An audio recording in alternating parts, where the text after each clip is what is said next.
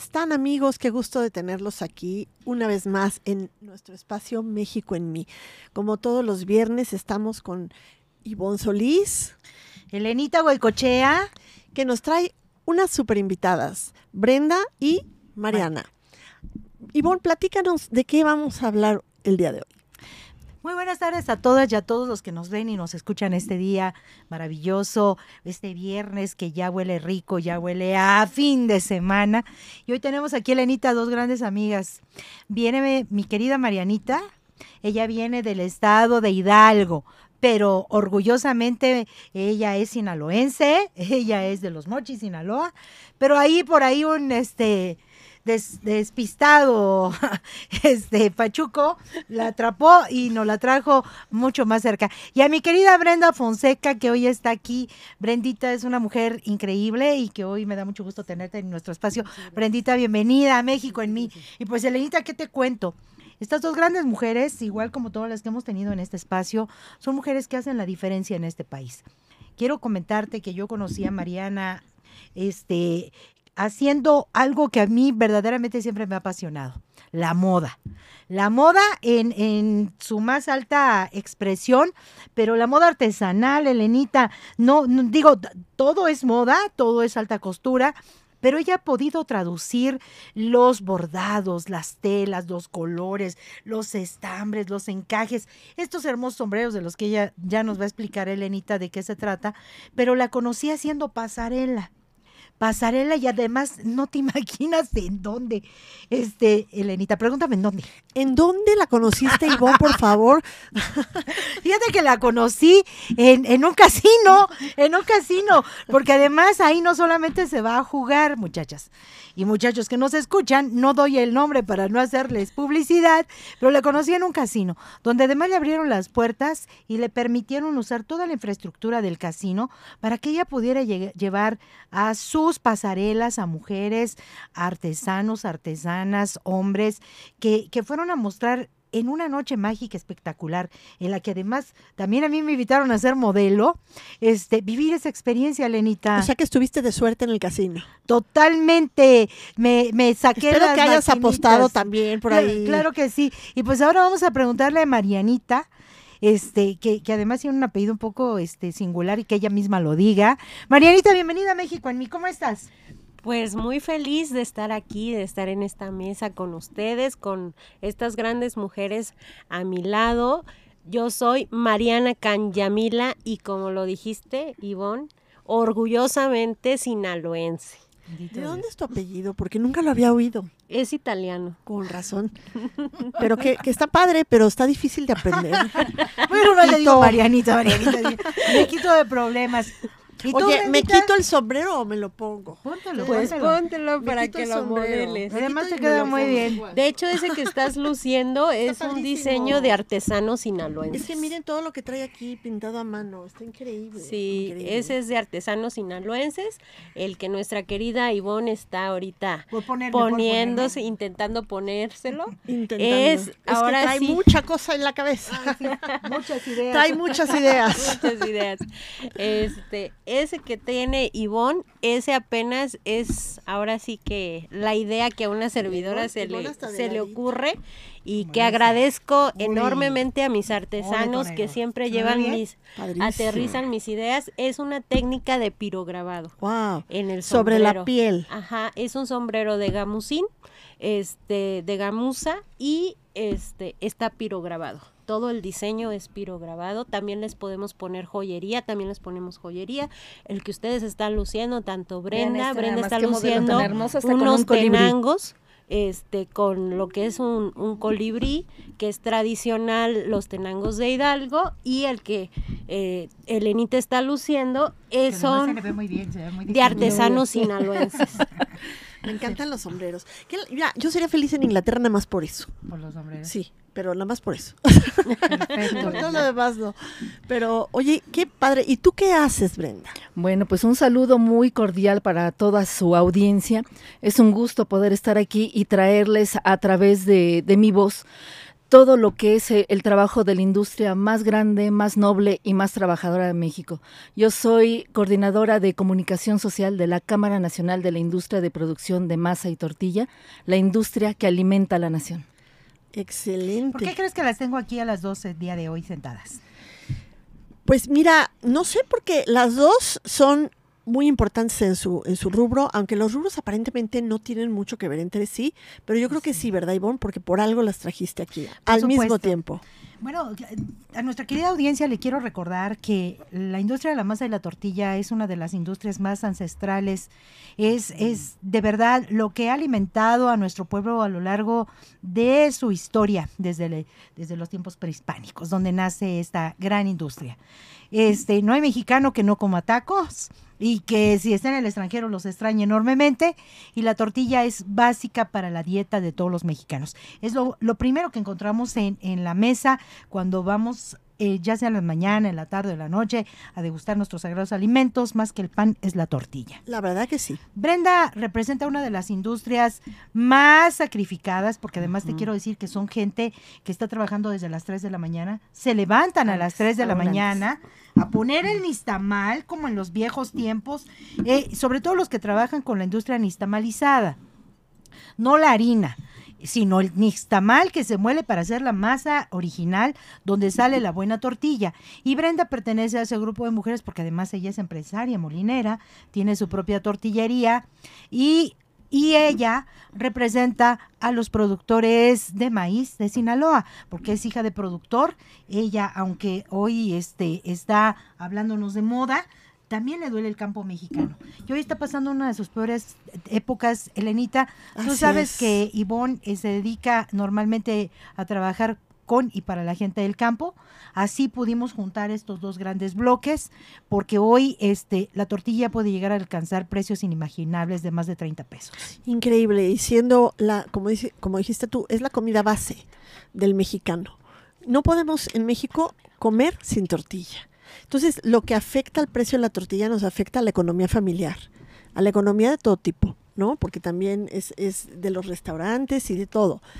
Y, y qué pena, sí, lo que estamos viviendo hoy en día en el campo mexicano, con esa falta de apoyos, con esa falta de estímulos. Y bueno, ahora en, en, en Sinaloa especialmente, ¿qué nos puedes platicar de los conflictos que están surgiendo? O, Si me también, permites, claro. Elena, es muy importante el tema que tú acabas de tocar, pero déjame decirte que la cuestión de la tortilla va más allá de la alimentación. Es una cuestión económica, política, social y cultural. En ese sentido, ahorita si nos abocamos al problema que tenemos en cuanto a, a los compañeros productores de maíz, te puedo decir que estamos en una situación tan, tan grave que esto es un tema de seguridad alimentaria Y y, en consecuencia de seguridad nacional. Y parece que a nadie le está importando. Es que no estamos entendiendo el problema. Esa es la situación. Aquí tenemos también un problema. No solo es una cuestión de gobierno, también es una cuestión de sociedad. La gente está dejando de consumir tortilla, principalmente las mujeres mexicanas, a las cuales les hago un llamado muy importante, porque en el sobreentendido, en la ignorancia, de decir que la tortilla engorda, están dejando de consumirla. Y al dejar de consumir la tortilla, las mujeres, esto significa que no están llevando ese producto a la mesa de sus familias. En consecuencia, las siguientes generaciones, jóvenes y niños, no la están comiendo, se están descalcificando, que es una de las muchas propiedades que da la tortilla tradicional mexicana nixtamalizada. Uno de los objetivos que está haciendo la Cámara Nacional de la Industria de Producción de Masa y Tortilla es precisamente regresar a esa producción de nixtamal para que sea la tortilla natural 100% mexicana, la cual está en riesgo de desaparecer si no hacemos algo incluso en el sureste de México, muchas entidades como por ejemplo Quintana Roo están harinizadas. ¿Por qué? Porque no se produce el maíz. ¿Y ¿Qué hay de diferencia en cuanto a nutrición Mucho. en que sean nixtamalizada- nixtamalizadas o de harina ya procesada? Mira, la situación es que cuando son 100% natural, te decía, eh, proporciona calcio, fibra, eh, vitamina B12. Cuando no tiene esta, este proceso natural y está adicionada con harinas, además de que ellos mencionan que sí tienen algunos aportes, la realidad es que no. Varios especialistas, nutriólogos de instituciones muy importantes como LUNAM han hecho estudios referentes a esto y se demuestra que el nivel nutricional de la tortilla 100% maíz a comparación de esta es diametralmente la diferencia. Tan es así que incluso existen estudios donde eh, se ha adicionado con otros nutrientes a la tortilla y que en un momento dado en secciones anteriores hubo la propuesta de que con esta se alimentara a este, la población del sureste. Estos programas, por falta de apoyo, no se implementaron y sin embargo sí se llevaron estos proyectos a países como África donde sí se, implementó esto de la tortilla con alto valor nutritivo. Entonces falta mucho, mucho, mucho por hacer. Ante todo, yo insisto, eh, necesitamos que, que, la gente, que las amas de casa que me están viendo, les hago un llamado muy cordial, no solo para que regresen al consumo de la tortilla, que es tan importante, sino que vayan a comprarlo a las tortillerías, porque actualmente Entiendo, la economía está un poco complicada. Si bien el precio de la tortilla en tortillerías está oscilando entre los 20 y 30 y tantos pesos de acuerdo a la zona geográfica del país y esto es en función de los requerimientos de la propia industria y de los procesos de producción. Lo cierto es que si ustedes no nos ayudan a eh, ir a comprar a las tortillerías de la esquina, estas podrían desaparecer y en un futuro únicamente van a encontrar tortilla y tortilla harinizada en los este, centros de autoservicio, en las tiendas. Eh, Entonces es, un problema muy grave. El, riesgo es latente y es brutal.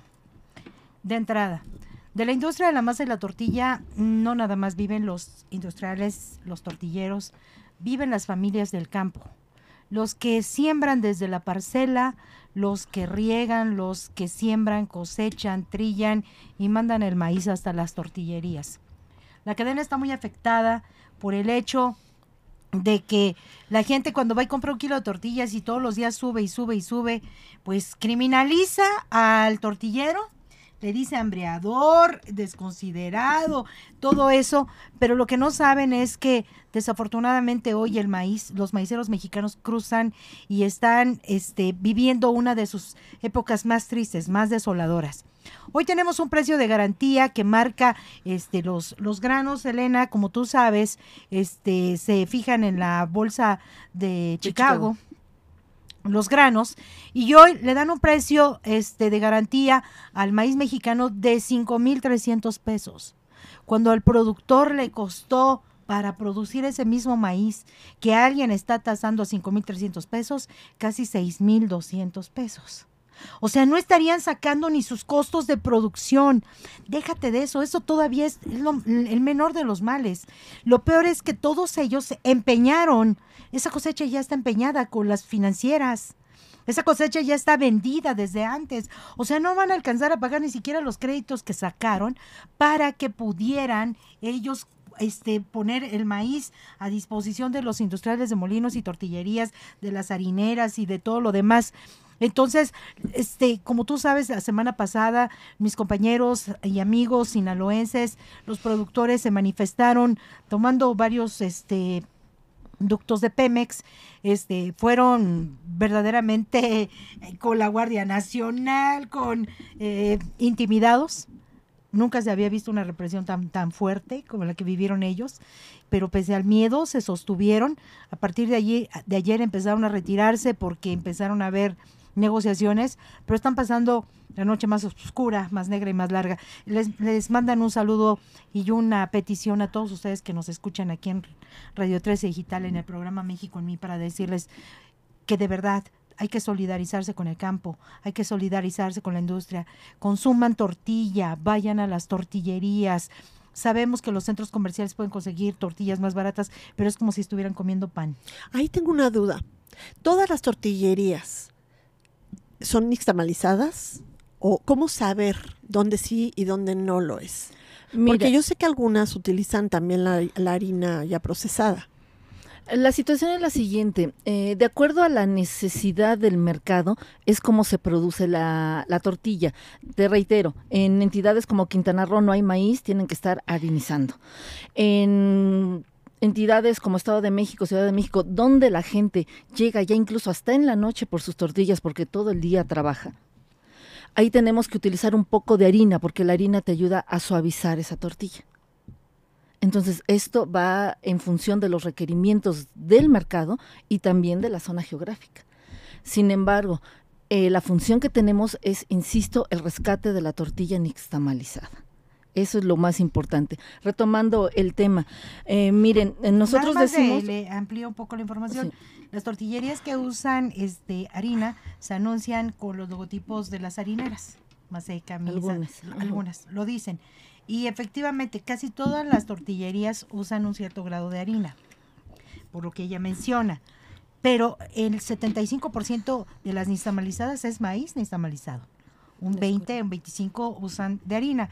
Entonces eso hace que la tortilla se mantenga suave, se mantenga este manejable, pero tienen más nixtamal que harina. En los centros comerciales es harina. Ahora bien, eh, acotando un poco más a Se esto, nota. en breve entrará en vigor la norma este, 187, en la cual uno de los requerimientos que nos van a solicitar como industriales de la masa y la tortilla es especificar exactamente los ingredientes que estamos utilizando para que el cliente vaya Eso está muy bien, ¿eh? Porque Ajá, luego no tú sabe uno veas ni qué de se está en qué porcentaje está. Ok. Eh, quería yo a- a hablar de otro tema en el sentido de que en el llamado que tú estás haciendo para la solidaridad, no solo para los productores. Nosotros generalmente nos sentimos muy mexicanos, muy orgullosos, por ejemplo, de estas preciosas artesanías y demás que hablan de, de lo que es México, ¿verdad? Nos sentimos orgullosos de nuestra comida, pero yo al mismo tiempo quisiera que ese orgullo se trasladara a, a otros ámbitos, en este caso, por ejemplo, como la tortilla. La tortilla es un símbolo nacional, somos los hijos del maíz. Entonces yo quiero que mi, que mi pueblo, que mi pueblo en verdad me demuestre que somos hijos del maíz. Yo no quisiera saber que en generaciones eh, posteriores ya no conozcan la tortilla. Yo, al igual que muchos compañeros, he estado a punto de bajar la cortina por la situación de eh, aumentos en el precio de insumos, porque como lo dice Ivonne, somos gente que trabajamos todos los días del año, prácticamente, a excepción de uno, pero que es un trabajo al menos de los tortilleros de 5 de la mañana, a veces hasta 7 de la noche, y de mis compañeros molineros desde la 1 de la mañana. Yo he hecho reportajes donde entrevisto a la gente, le digo a las 7 de la mañana, tú sabes que para que tengas tortilla ahorita a las 7 de la mañana, hay gente que está trabajando desde la 1 de la mañana, y que es gente que tiene 14 años ahí, que no ha dormido en su casa, que se ha perdido fiestas, que duerme 3, 4 horas en el día, para que tú tengas unas tortillas. Y sin embargo, aún así llega la gente y nos cuestiona los precios. O sea, creen que porque la tortilla es algo muy tradicional, debe de tener un buen precio.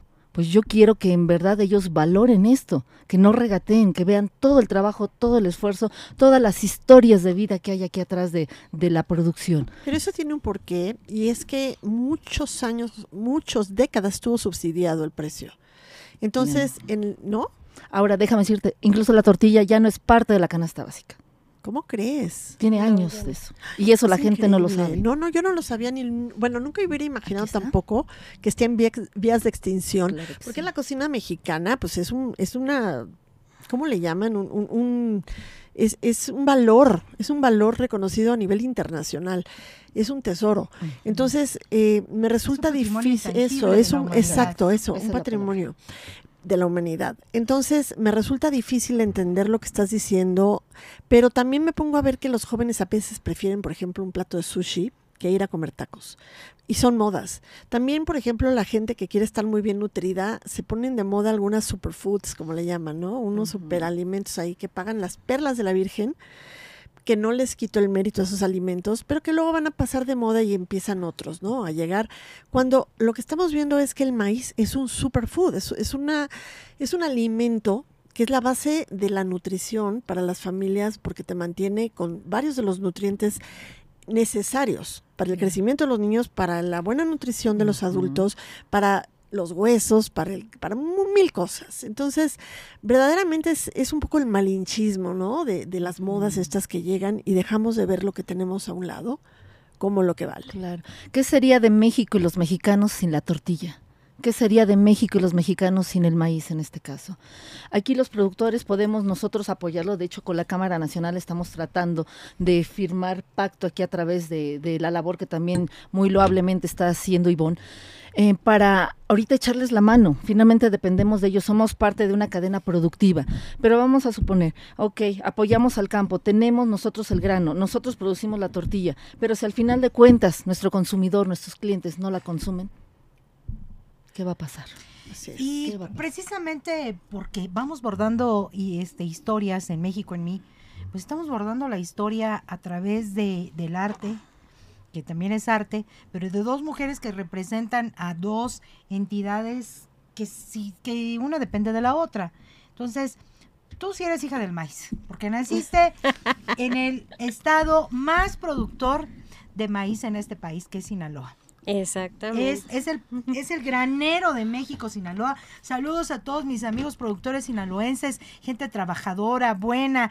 Sinaloa es mucho más de lo que se conoce. Y bragada.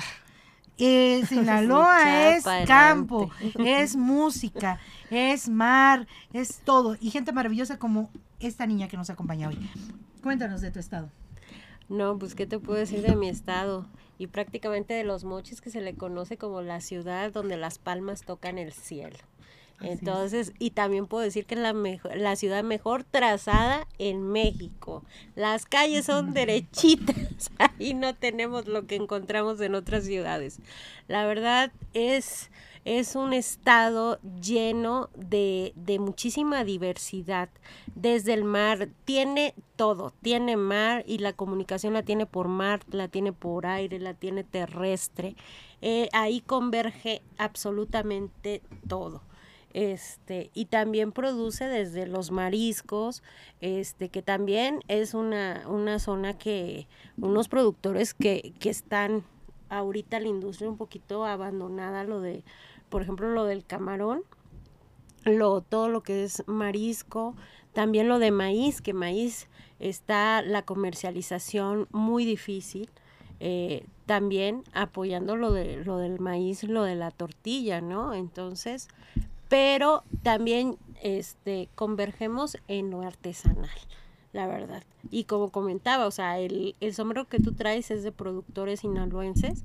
Este, por ejemplo, llegas al puerto de Topolobampo y te vas a encontrar ese tipo de, de pinturas en los sombreros, ofertándolos y a todos los, los turistas. Pues fíjate que yo sí conozco bastante de Sinaloa, sobre todo Mazatlán y alrededores, porque mi suegra es de ahí. Entonces sí he tenido la oportunidad de ir bastantes, en bastantes ocasiones y desde luego es de lo mejor que he probado en comida, sobre todo mariscos, pescados, etcétera. Qué bien comen, qué bien comen en, en Sinaloa, la verdad. Marisco y, sí, carne no, no, en cada esquina. Sí, el asado, por ejemplo, ¿no? Pero además, sí, como el mar de Sinaloa, bueno, lo que es el malecón de Mazatlán es, es maravilloso. Y la gente, la gente es, es, sensacional, es alegre, es abierta la música, todo. Me encanta, ¿eh? La verdad me encanta Sinaloa. La verdad, la gente, si necesitas, no te conoce y si tú necesitas un favor, se te hace, se te abren las puertas. Ahora sí que dice una canción por ahí de Nunca Jamás, este, dice, pide para hoy y brinca uno. es totalmente cierto la descripción de, de Sonora y de Sinaloa en esa canción. Este, pero bueno, yo les quiero platicar un poco de cómo nace lo que es Querreque Artesanal.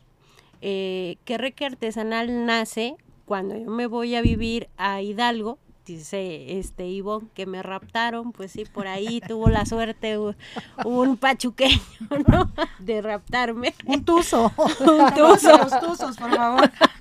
México en mí.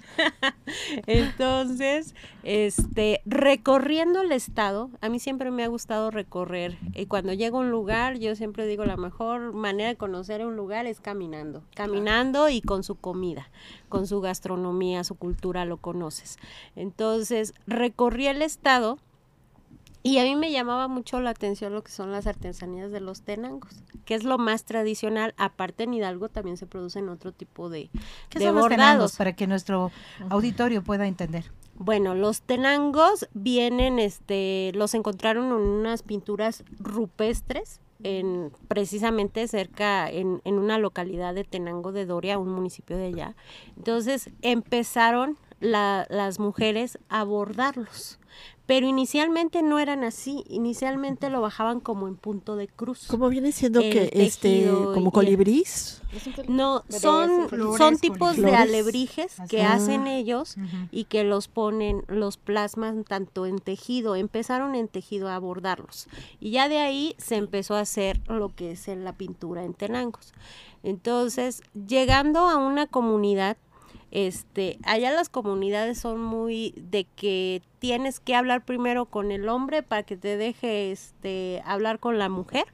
es- y te deje ahí, por ejemplo, hacer negocio, ¿no? Convence primero al hombre y ya luego tienes a las mujeres. Entonces fuimos, fui caminando y empecé a este con equipo eh, que me fue acompañando y empezamos. Este, se formaron algunas cooperativas. Este, invité que Reque Artesanal nace en 2019, después de recorrer y ver que sí se podía colocar la artesanía, eh, se me ocurre a mí, ¿y por qué no hacemos un desfile de moda artesanal, pero en alta costura? O sea, dije yo, ¿por qué siempre eh, cuando dice, ah, desfile artesanal y lo presentan en trajes típicos? Entonces, algo que yo me di cuenta que ahora la juventud y también este las demás personas le daba como pena usar la artesanía en un jacket, en un este pantalón de mezclilla o en una chamarra o algo, Pero cada vez menos, una ¿no? blusa. Cada vez menos. Bueno, antes les daba Antes como sí. que penita porque antes por lo general te presentan la artesanía y en el- la blusa típica y todo eso y eso no lo usas para el diario, ¿no? Entonces dije, ¿por qué no lo empezamos a implementar en ropa del diario? Y de la ropa del diario se fue hasta vestidos, llegamos hasta vestidos de novia, vestidos de 15 años. Entonces lo que hice fue dije, me la voy a aventar en 2019, ya tenía todo preparado para la pasarela, pero lo de la pandemia. Pero dije yo, bueno, pues no me va a detener, como bien dice Ivonne, y, y lo dijiste tú, los de Sinaloa somos bien bragados y echados para adelante. Entonces, no, no nos gusta el no, ya lo tienes. Entonces vamos Sí, al cómo sí lo sí. podemos hacer, y una frase que yo tengo es hazlo suceder. Entonces, pues lo hice suceder virtualmente este, cito a todos, bajo en un autobús a los artesanos de Tenango. En ese momento nada más tenía yo el vínculo con ellos. Consigo a través de unos amigos que me hagan una sesión de fotos, consigo modelo, consigo todo. Empiezan a aportar sus vestidos y les digo, ¿y por qué la próxima semana nos aventamos el desfile, la pasarela, pero virtualmente? Y todos de veras, ¿no? Pues que sí. Literal, el, la primer pasarela virtual la hice frente a la presidencia de Mineral de la Reforma, en el parquecito. ¿El por qué? Porque no dio gobierno ni municipio quiso dar el apoyo. No, Entonces dije, bueno, se los voy a venir a poner y fui, se los puse afuera de la presidencia y tenía yo al presidente municipal desde el balcón. Agachado diciendo, para que vea, ¿no? Aquí la gente quiere salir adelante y vamos por eso. ¿Por qué? Porque no nada más de un, de un sombrero que se pinta, de una blusa o un vestido que se borda, este, depende una familia, una familia entera. Y es una familia que se tarda a lo mejor para bordarte un vestido de novia. Créeme que son o de 15 años o de gala. Bueno, de 15 años o de, o de novia se llevan hasta nueve meses. De 8 a 9 meses en confeccionar. Entonces, un sombrero te lleva una semana. ¿Por qué? Porque hay que detallarlo perfectamente. O sea, se pinta, se dibuja, se pasan los patrones, se le da, se al, trata- al sombrero se le da un tratamiento de impermeabilizante. ¿Para qué? Porque si tú te puedes salir a la lluvia perfectamente y no se te No hace acabo, no acabo con body painting. Exactamente, ni se deslava No, la pintura, ni, ni el sombrero se te va a hacer cartón. O sea, el sombrero sigue permaneciendo. Entonces, empecé así y lo empecé a llevar a través de este de un amigo, lo sacamos virtual y empezamos a entrevistar al artesano y cómo hacía y todo eso y les hacíamos las sesiones de fotos. Vi que empezó a funcionar porque una artesana formó, a través de ella se formó una cooperativa en este en la nopaliza que es de donde son originarios los los tenangos se forma una cooperativa empieza ella tiene sus hermanas se suman otras empieza y empezó a través de la pasarela y de las fotos que le hacíamos y le difundíamos la promoción, ah, pues entonces empezó a colocar, ya ahorita ella tiene cinco tiendas en tres estados. Y estamos viendo cómo la mujer es motor en este país del emprendimiento, no se, no se para ni con la pandemia. Exactamente. Y ahora, por ejemplo, si queremos ver todo lo que hacen, ¿hay algún sitio, hay alguna red, o sea, redes o dónde podemos? A mí ya me da mucha curiosidad, yo quiero ver lo que hacen este, prácticamente con nosotros nos estamos manejando de manera virtual, porque ahorita gracias a esto puedo decir que tenemos artesanos desde Bordado Mazagua que están en Estado de México y tenemos este artesanos sinaloenses, tenemos artesanías de Tabasco, tenemos en Morelos, en Querétaro. Entonces ya nos fuimos expandiendo y no ahorita pues el siguiente paso es tener un lugar físico. Pero por lo pronto, para poder ver todo eso, eh, ¿tienes redes en, una página o dónde? Claro que sí, es que Reque Artesanal Canyamila. Es, los sombreros están en la baronesa con doble S. Este, y también en el Instagram tenemos el de que, Artesanal Canyami. Y ahí los pedidos se pueden hacer. Exactamente, ahí nos contactan por Messenger o está enrutado hacia el WhatsApp donde se hacen los pedidos. Fíjate que la moda artesanal, todo lo que es, e, eso que estás diciendo, que los meses que se llevan a veces bordando y tejiendo y haciendo todo lo que hacen, y no se aprecia y, y, a veces dices, ay, no, está carísimo y estás regateando.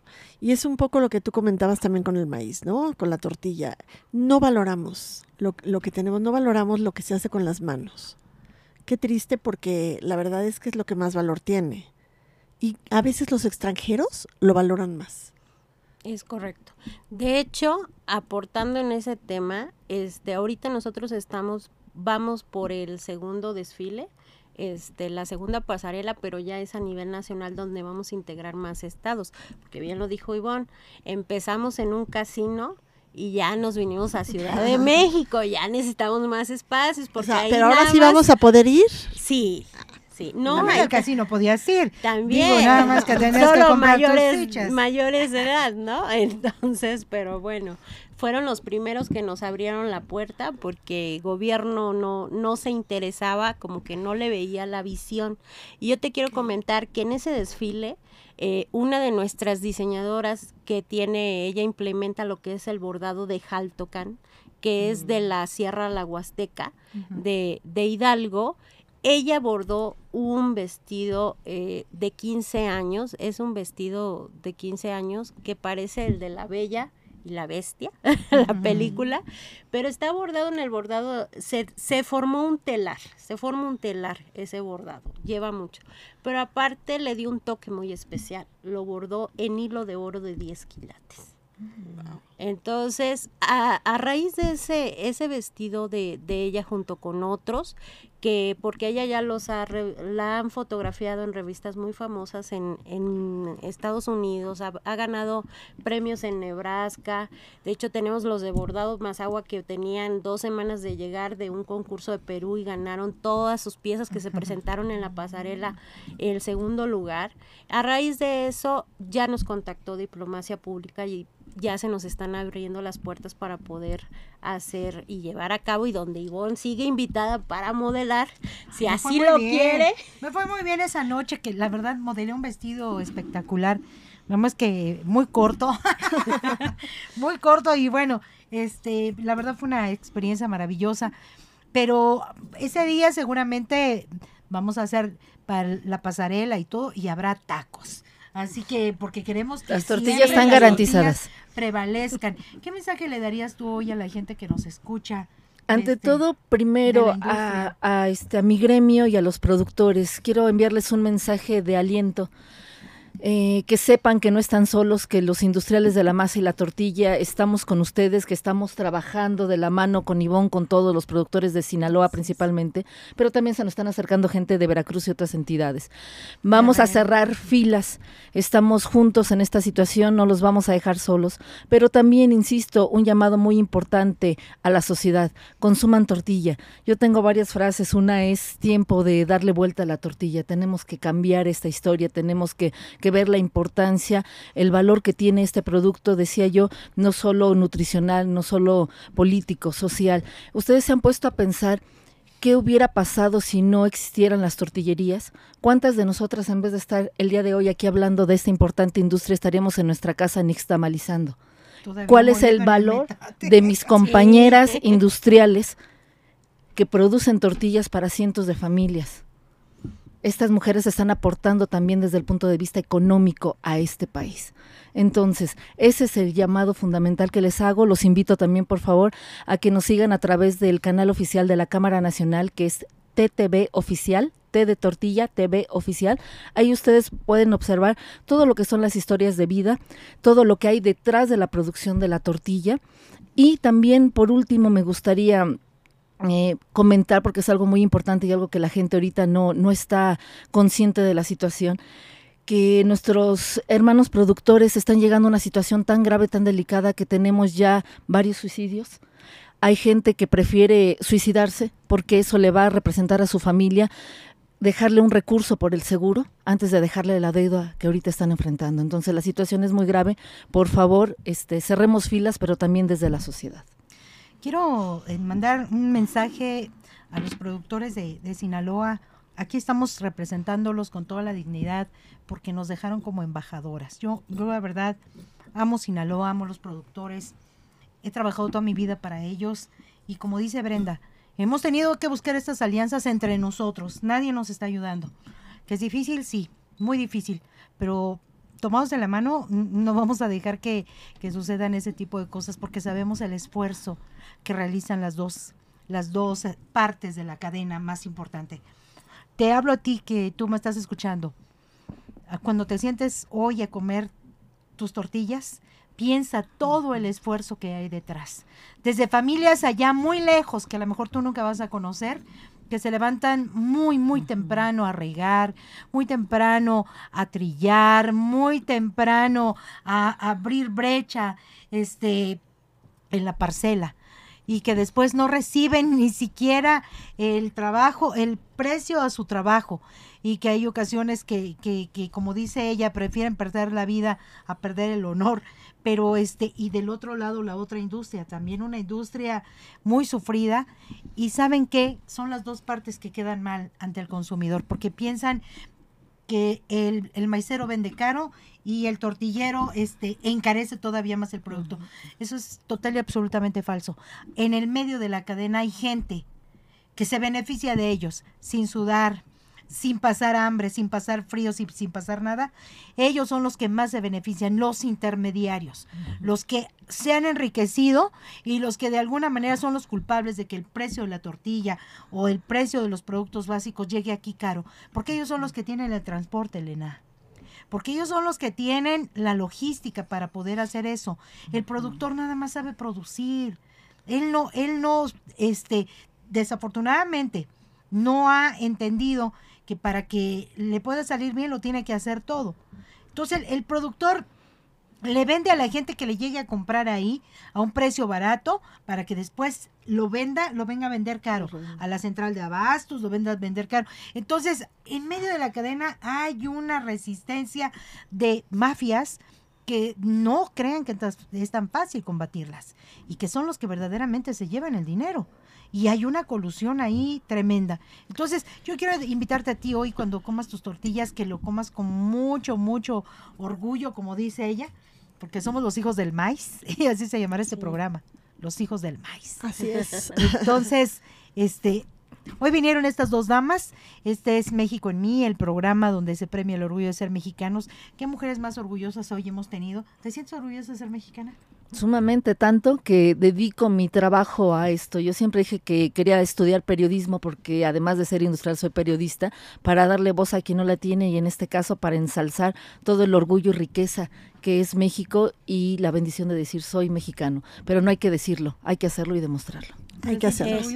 Claro que sí me siento muy orgullosa y yo sí también coincido contigo, yo sí les pediría que a los artesanos pues tampoco se les regatee su trabajo, que empecemos a valorarlo y empecemos a sentirnos orgullosos de nuestras raíces, que básicamente es lo que nosotros estamos pretendiendo con este proyecto de Querreque Artesanal, porque no solamente es la ropa, es la joyería artesanal, son los bolsos, son los zapatos, o sea, converge los sombreros, es todo, muchísimas familias que vienen ahí y familias que también son productoras del campo porque también no solamente ellos realizan su artesanía, pero saben que no se les vende eso y tienen que buscar la manera de cómo llevar comida a su mesa y también son productores. Así es, pero mira, cada quien a, lo suyo, a veces no se puede hacer todo. A veces hay que producir unos, hay que comercializar otros y hacer esa cadena, esa cadena virtuosa, es a lo que se ha dedicado durante tanto tiempo Ivonne con su Rena Movie, con su fundación. Entonces, eh, hay, hay que hacer que no se pierda estas tradiciones y estos usos y costumbres como es la parte nutrimental con la tortilla y como es toda esta parte de, la artesanía aplicada a la moda porque también los jóvenes a veces eh, dejan de practicar estas y de aprender estas, estas tradiciones, estas eh, eh, formas de, producir, como por ejemplo los huipiles de amusgo, están en vías de extinción porque ya los jóvenes no quieren aprender ese arte. ¿Por qué? Porque no les pagan lo que merecen. Entonces, valorarlos como sociedad es la forma de hacer que esto prevalezca y siga adelante. Si me permiten, por último, perdón, Ivonne, a todos mis compañeros industriales de la masa y la tortilla, principalmente los molineros, les hago una invitación para que se comuniquen a las redes sociales del programa, para que nos ayuden a apoyar a los compañeros productores, porque ahorita tenemos que comprarles maíz, por favor, es un llamado muy urgente, sin intermediarios, a buen precio. Entonces, por favor, acérquense para que las dos partes de la cadena salgamos beneficiados, por favor no los castiguen. Y esto es México en mí, el mejor programa de la radio y en Radio 13 Digital, el lugar donde se premia el orgullo de ser mexicanos. Y hoy tuvimos un programa donde queremos hacerles entender que la tortilla también es arte, porque se hace a mano. Así inició. Torteando la, la masa, salió la tortilla y también es arte. Y Mariana y Brenda hoy vinieron a hablarnos del arte, dos artes diferentes pero que a la vez se juntan. Yo soy Ivonne Solís. Y yo, Elena Goicoechea. Y todas somos México, en, mí.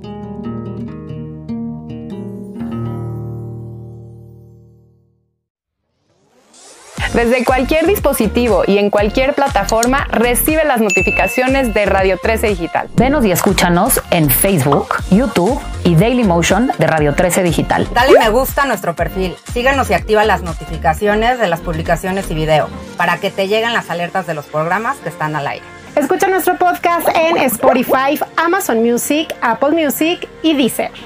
Síguenos en YouTube Búscanos como Radio 13 Digital.